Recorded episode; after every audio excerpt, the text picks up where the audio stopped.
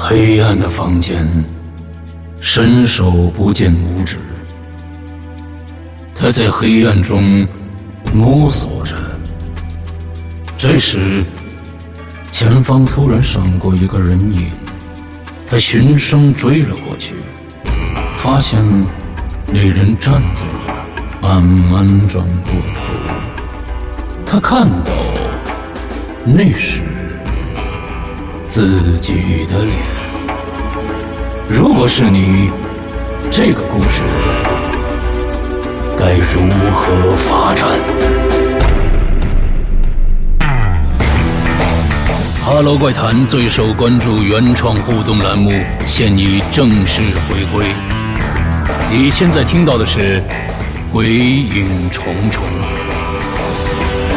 鬼门洞开，你是天使还是魔鬼？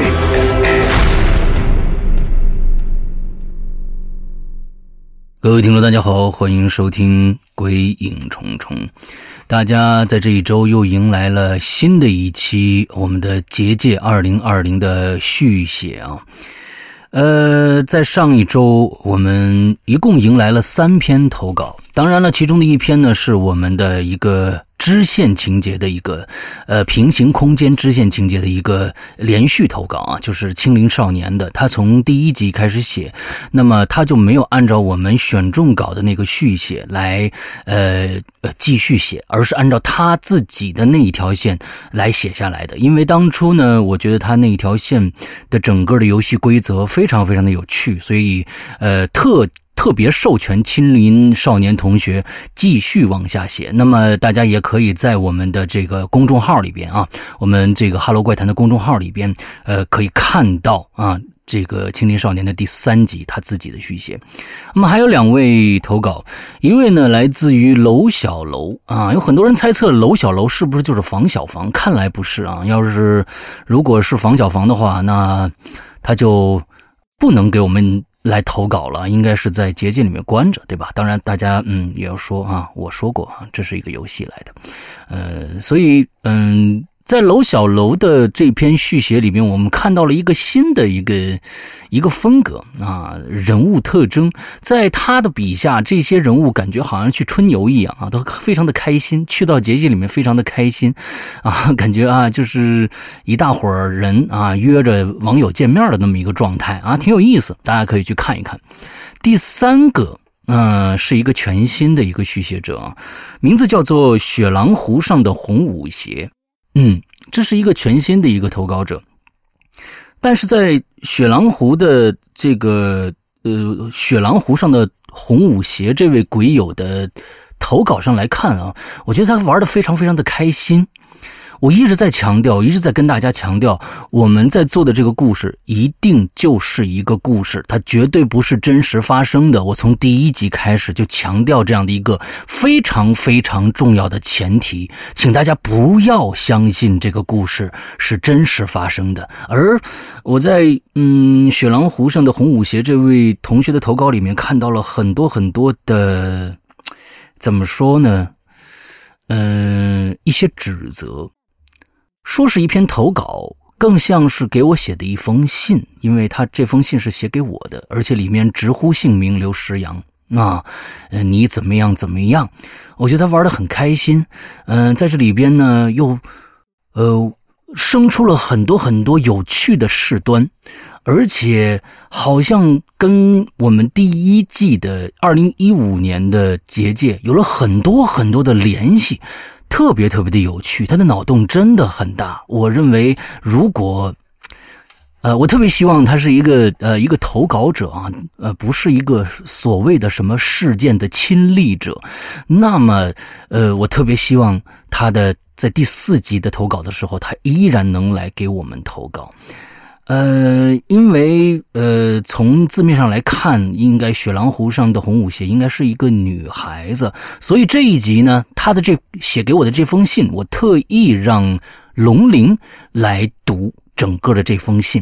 那么，呃，就算是我们第三集的重稿的嘉宾吧。啊，这个雪狼湖上的红舞鞋，我很欣赏你的想象力。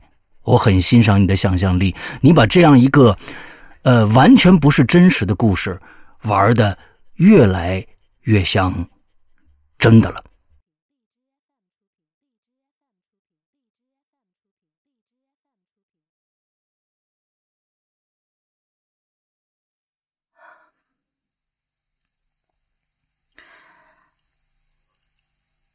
哈喽，怪谈的听众们，大家好。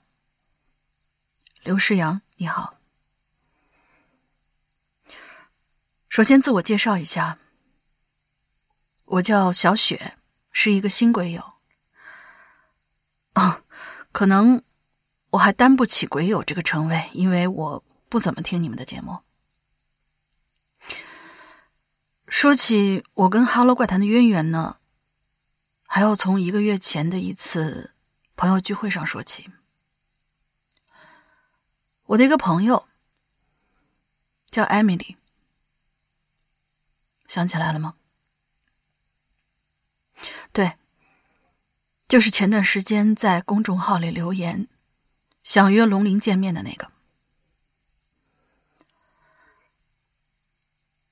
艾米丽是你们节目忠实的粉丝。在他的强烈推荐下，我在某个平台关注了你们的节目，但是我一直都没有听。直到前几天，他给我发微信说，最新的一期《结界》很不错。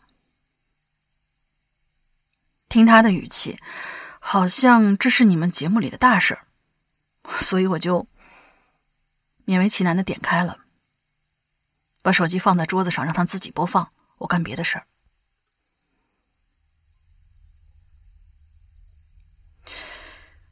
直到里面出现了一个很熟悉的名字，让我突然之间不寒而栗。我怀着难以置信的心情。去听了五年前的结界，并再三确认这些节目确实是五年前就已经制作好的。刘世阳，你根本就无法体会我当时的那种震惊。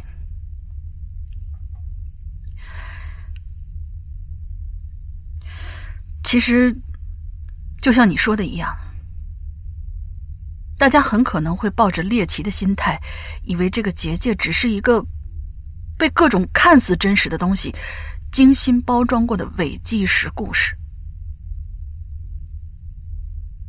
但是我知道，它并不是。就像是二零二零年新结界的前两期节目里，无论是东方龙写的第一篇。还是第二篇那个匿名的投稿，甚至是未被选中的两篇不够字数的稿子，这些东西好像都是不同的作者写的，但是他们中间却有很多一致的元素。就比如说，四个设置了游戏的房间，比如说在诗长作品里后面那几句诗，这到底是众多？作者在创作过程之中出现了巧合，还是他们所说的都是都是真的呢？他们正在经历着那些恐怖而又疯狂的事情呢。刘世阳，关于这一点，你应该比我更清楚。不管你伪装成什么无辜的样子，我想说的是，我可能距离这件事情的真相越来越近了。我要撕开你那隐藏了五年的罪恶。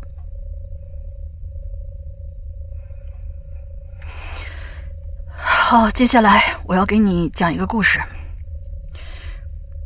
事情的起因呢，要从我的表哥说起。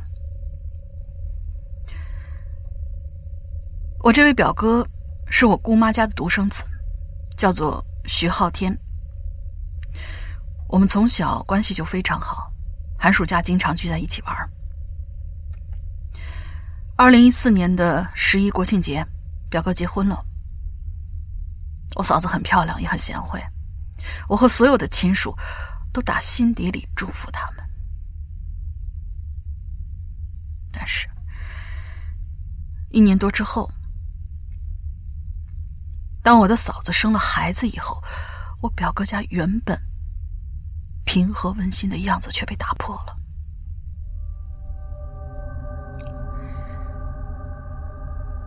我表哥的孩子是个女孩都说女儿是贴心的小棉袄。表哥也为自己能拥有一个女儿而感到非常的高兴，但是不幸的是，孩子出生的时候没有哭，也没有心跳，也没有呼吸，他的嘴巴里面被一些。不知是什么的黑色东西给填满了，全身都是乌青乌青的。负责接生的大夫以为这孩子已经死了，准备把尸体处理掉。但是没过多久，孩子却“哇”的一声哭了出来。不知道是因为孩子在大夫处理的过程当中把嘴里的东西吐出来。还是因为什么别的原因？总之，这个孩子坚强的活了下来，连医院的大夫们都说，这完全就是个奇迹。我表哥给这个女儿取了个好听的名字，叫徐寒溪。但是出生时候的经历，也注定了小韩熙体弱多病的命运。他时常会不明原因的休克。两岁之前，小韩熙进急诊室的次数，甚至比某些家庭全部成员一辈子进急诊室的次数加起来都要多。不过还好，每当经过一些简单的抢救，小韩熙都会好过来。只是习惯性的休克还是很可怕的，这就像一颗一颗定时炸弹一样，你不知道什么时候他就会夺走孩子的命。因为这个事情，表哥他终日里愁容满面，日渐消瘦的脸上全都是深深浅浅的皱纹。更让我表哥担忧的是，小韩熙。经常会表现出种种跟别的孩子的不一样，是很不一样。比如一岁半的时候，小韩熙的嘴巴里面会叽里呱啦的说个不停，却没人能听懂说的是什么。甚至个别时候，他会一口气说上一个钟头，还附加各种各样的。表情还有动作，就像是在跟周围的人讲述一个故事。我们家的大人常说：“没事儿，应该是孩子想说话了，不用担心。”我有些乐观的叔叔姑妈还会笑着说：“这种孩子啊，说话肯定早，脑瓜聪明，将来肯定有出息的。”只有我二伯。我二伯一直坚持认为，小韩熙表现出来的种种和他的病一定有什么关联，又或者是这孩子的身上惹上了什么不干净的东西了。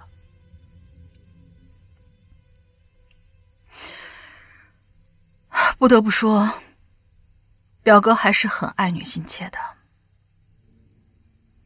虽然我觉得二伯的说法太迷信了，不过。宁可信其有，不可信其无吧。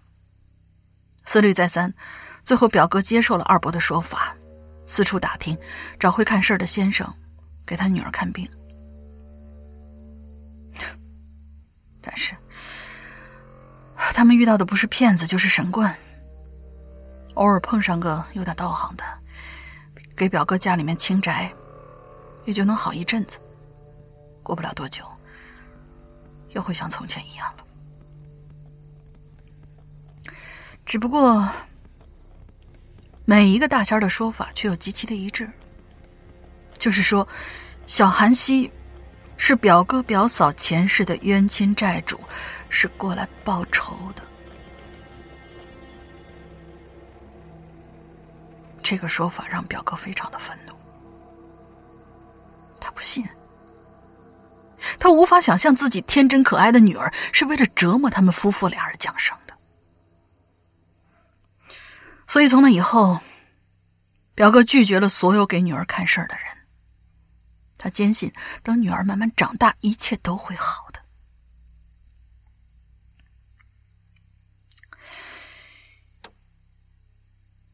可惜，啊直到小韩熙两岁，说话说的利索了，事情却变得更加离谱了。小安西经常会独自坐在窗台发呆，眼神里透着某些空灵和忧郁。我见过那种眼神我我我无法理解，他才两岁啊！这种眼神不应该出现在一个只有两岁的孩子眼里啊！而在那段时间里，小韩熙经常会用他稚嫩的声音，含糊不清的给他的父母，也就是我的表哥表嫂，说着一些摸不清头脑的话，比如他曾经说：“爸爸妈妈，你们知道吗？”我其实应该姓董。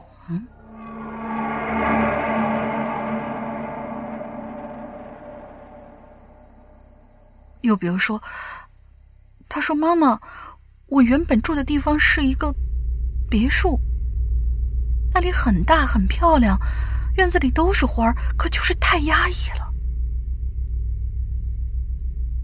还有，还有，他说。爸爸，他们都是邪恶的人，我丝毫不觉得他们无辜。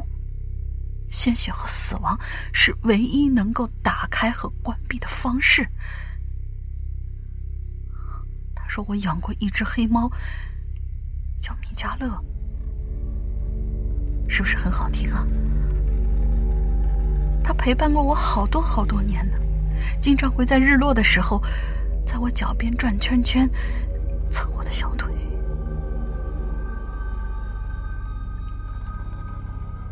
类似这样的话，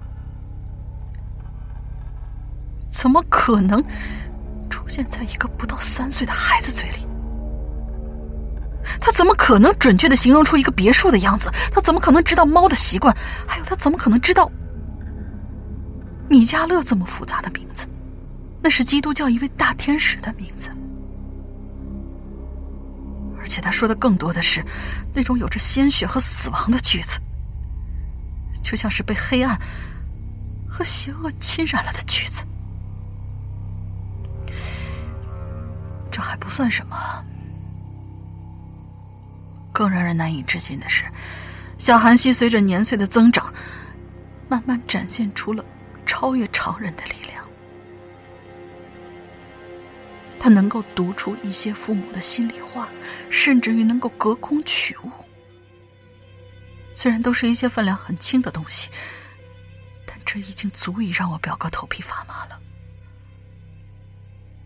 我表嫂更是吓得不轻，住进了医院。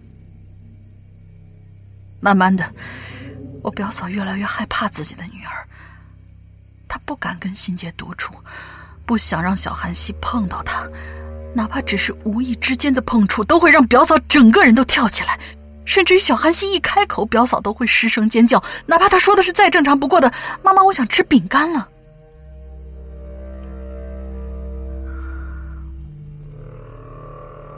到了最后，精神状态一天不如一天的表嫂失踪了。我们家的人，还有表嫂的娘家人找了好些年，至今都没有找着。而自从表嫂失踪以后，养育小韩熙的任务就落在了表哥一个人的肩上。跟表嫂不同的是，表哥他好像并不惧怕小韩熙。我表哥经常跟我说这样一段话，他说：“小雪啊，哥哥不觉得韩熙是为了报复哥哥才来到我身边的。那些算命的都是为了多骗几个钱罢了。韩熙是我的女儿，她只是和别的孩子不太一样。现在这个孩子已经没有了妈妈，我不能再让他没有了爸爸。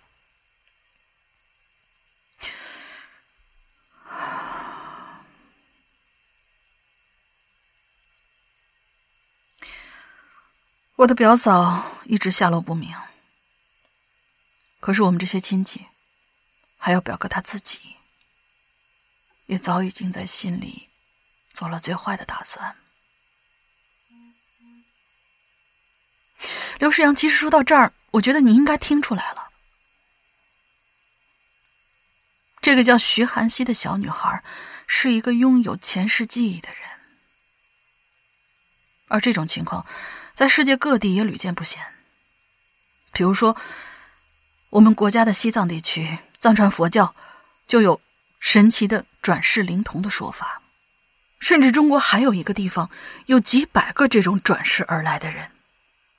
就是曾经轰动一时的湖南侗族人聚居的平阳乡。不管是何种形式，不管是什么地方，对于拥有前世记忆的人，他们都有一个共通性，那就是他们能够准确的描述他们上辈子的过往，有的甚至真的能够得到验证。所以。你猜出这个孩子的前世是谁了吗？嗯，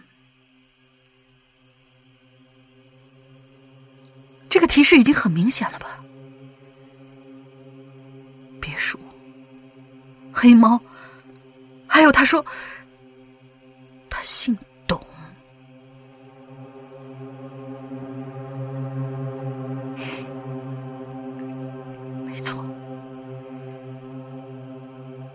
这个孩子前世的名字正是董新杰。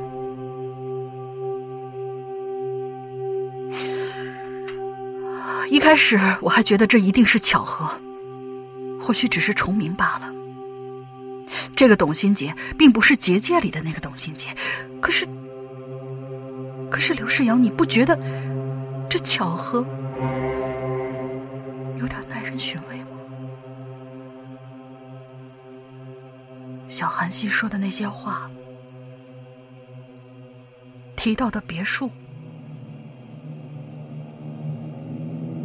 那就是五年前海岛上的别墅。那只叫米迦勒的猫，就是那只让你们吃够了苦头的黑猫。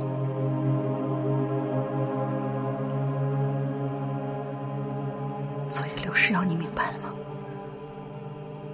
五年前，董新杰死了，而他的意志借由徐寒溪的身体重生了。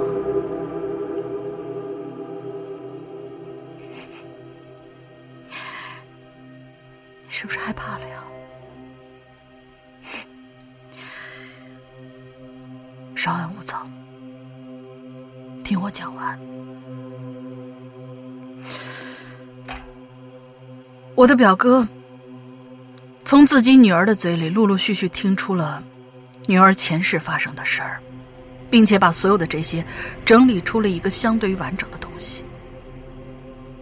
现在我就来告诉你这所有事情的起源。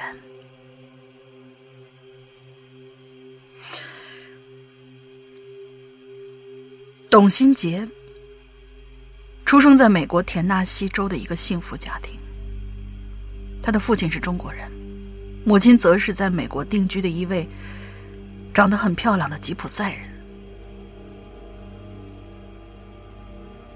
董新杰慢慢长大，随着年龄的增长，他发现了母亲的秘密。他发现他的母亲拥有一种神奇的力量，就是能够让那些疯癫发狂的人变得正常。能让那些饱受痛苦煎熬的人摆脱苦难，在董新杰的心里，他的母亲是无所不能的，是一个活生生的超级英雄。这也就让董新杰对于他母亲所做的事情产生了浓厚的兴趣。他对着母亲好一通软磨硬泡，最后，他的母亲终于同意教他。于是，从六岁到十八岁，董新杰每天都跟各种难闻的或者好闻的草药为伍，每天晚上都会在纸上练习，写出那些看得懂或是看不懂的符号。后来，董新杰的母亲死了，是被人烧死的。被那些无知的人关于女巫、异教徒的名字活活的烧死了。而那个时候，董新杰正好十九岁，他没有哭。而是抱着母亲生前经常抱着的那只猫米迦勒。他牢牢的记得，母亲赴死之前托付他的最后一件事，那就是离开这儿越远越好。说到这儿，我不由得想起了发生在中世纪的猎巫运动。在那段时间里，遭到同样命运的女人，在欧美国家数不胜数。女人在这些疯子的眼里，如同草芥一般。深居简出的女人会被认为是女巫，然后被烧死；脾气古怪的女人会被认为是女巫，烧死。只要是看不顺眼的女人，通通会被当成女巫，烧死。无辜的女人呢？这一幕幕的悲剧惨剧，这些黑暗罪恶的国度，每天都在上演着。一直到一七三五年，巫术法案的问世，才让这些疯狂的人有所收敛。但是，虽说这种热潮随着人类思想的开化逐渐褪去，可直到上个世纪。还有部分地区依然会自发的对女巫进行惨无人道的审判。你可以想象，董新杰的母亲就是其中的一个。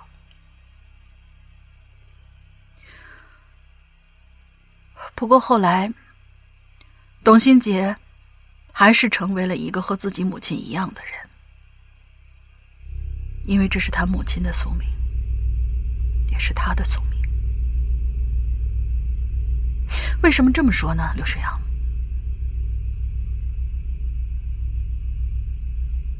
我不妨向你提出一个问题啊：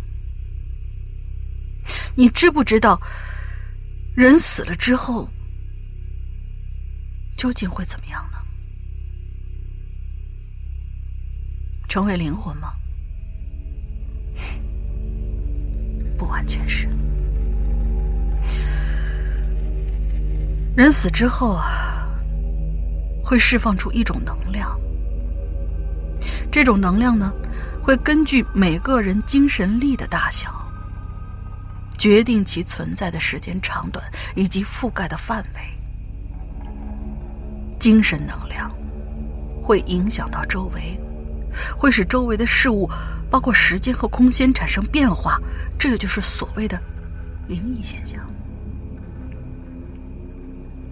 而当这种能量因为某个特殊的原因变得不可控的时候，它就会变成结界。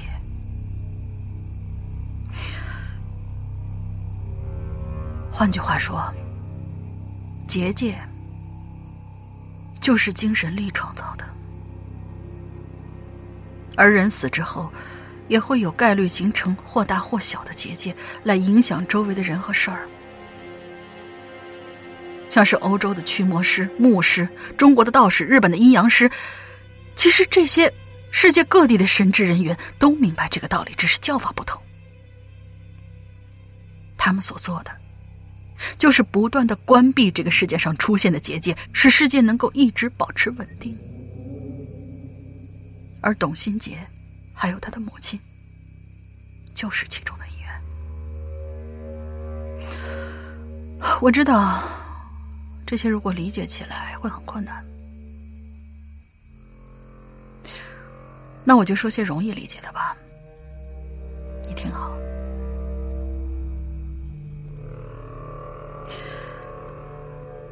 就在二十年前，董新杰发现了陆淼这个精神能力极其强大的女孩。而那个时候已经晚了。陆淼在父亲陆德轩的恐惧、冷漠甚至残害下逐渐失控。董新杰马上意识到，如果这个从出生起就没有体会过爱的小女孩一旦变得完全疯狂，会发生怎样可怕的后果。于是他便说服陆德轩回国，在中国浙江的某个海岛上建了一栋别墅，把陆淼关在里面，并设下了结界。后来，陆淼为了冲破结界，选择了将自己分尸，用痛苦来激发出更大的精神力，为的就是要撕碎董新杰的结界。但是陆淼失败了。不甘心的他，又创造出了另外一个结界，想让其他人进入其中。而这个，就是五年前那个电梯游戏的原因了。刘世阳，你有没有想过，五年前的第一封信，到底是谁写的？是谁告诉你海岛上发生的事儿的？是谁让你去玩电梯游戏的？如果说那就是陆苗呢？他想让你们去玩那个电梯游戏，让你们互相杀戮，用鲜血和死亡让结界变得更大。只是因为在董新杰力量的制约之下，他离不开那间屋子。可是，如果说陆苗只能活在结界之中，那么，一旦全世界都变成结界的话，那是不是就意味着陆淼将会摘掉身上一切的枷锁，变得可以为所欲为了？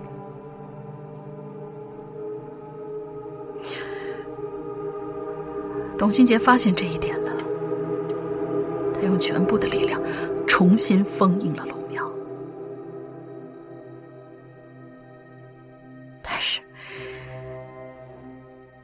这个时候，他发现啊。还有一个男人掌控了姐姐的秘密，他用最后的一丝力量，把那个男人邪恶的灵魂抽离了出来，并且关在最初的那个结界之中。而这个男人就是你，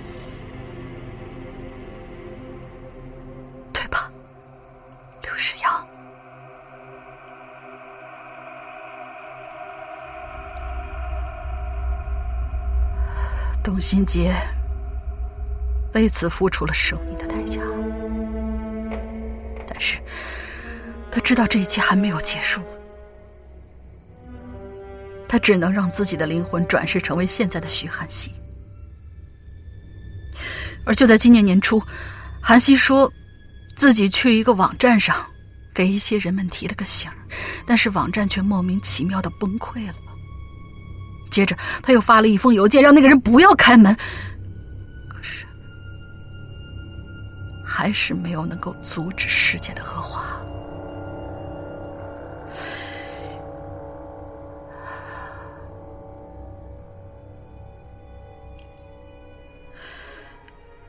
半个月之前，我表哥已经带女儿去了浙江的那座海岛。临走之前，小韩熙对爸爸说。他说：“爸爸，你相信我，我的出生是一种使命，我必须得回到那个海岛去做一件事情。而现在，表哥和小韩熙也联系不上了，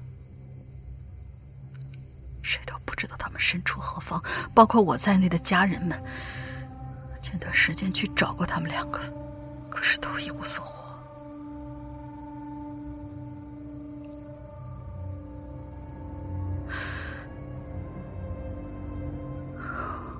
我。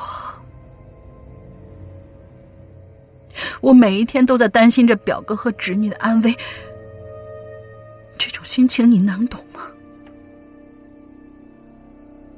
刘诗阳，你说过，董新杰在五年前把你身体的邪恶部分和一些记忆抽离了出去，关在结界之中。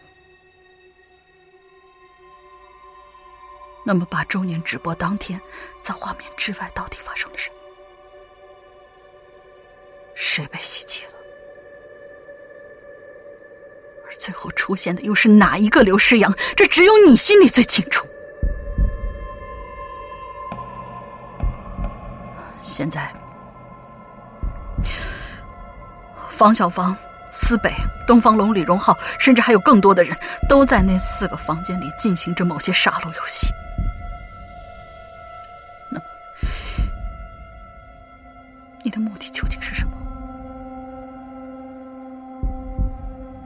如果只是为了找回你的身体，说什么合二为一的话，那方法有很多，何必如此大费周章呢？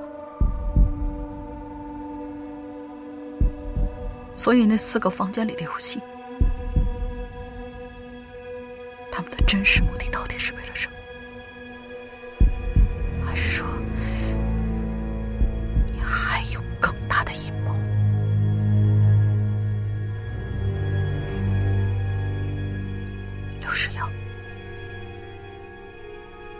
我想请你给我一个答复，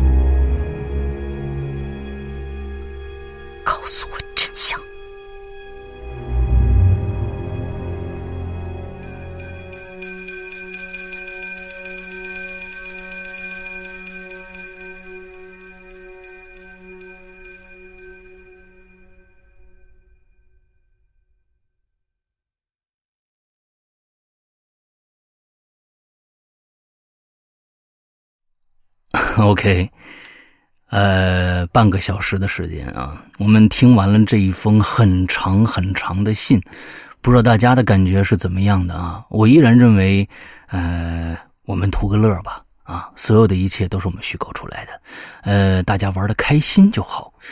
那么呢，呃，在接下来的一周。嗯，又是一个续写的一周啊！大家如果有脑洞的，如果有想法的，可以给我们投稿。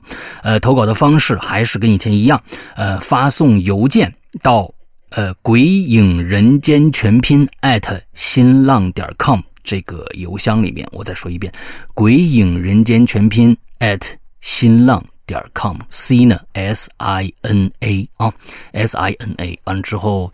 呃，发到这个邮箱就 OK 了。嗯，还有两集就结束了。我觉得这一次的续写非常非常有趣，呃，感觉不像是以以往的续写。以往好像那种续写感觉都是一个人包圆啊，或者是呃，我们发现从第一集是东方龙写的，第二集呃变成了一个，我当时没有中稿者，只有我读了三封信。这三封信好像大家应该知道是谁发的了，对不对？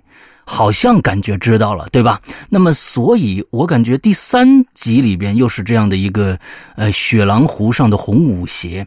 我觉得这件事情非常非常的有趣。嗯，最开始投稿的东方龙到现在我联系不上，赵曙臣好像现在说话也越来越少，不知道他们两个在忙什么，感觉好像真的，嗯。真的进结界了一样啊！呃，希望不是吧？那么我在接着接下来的一周里边等着大家，我们下下周再见。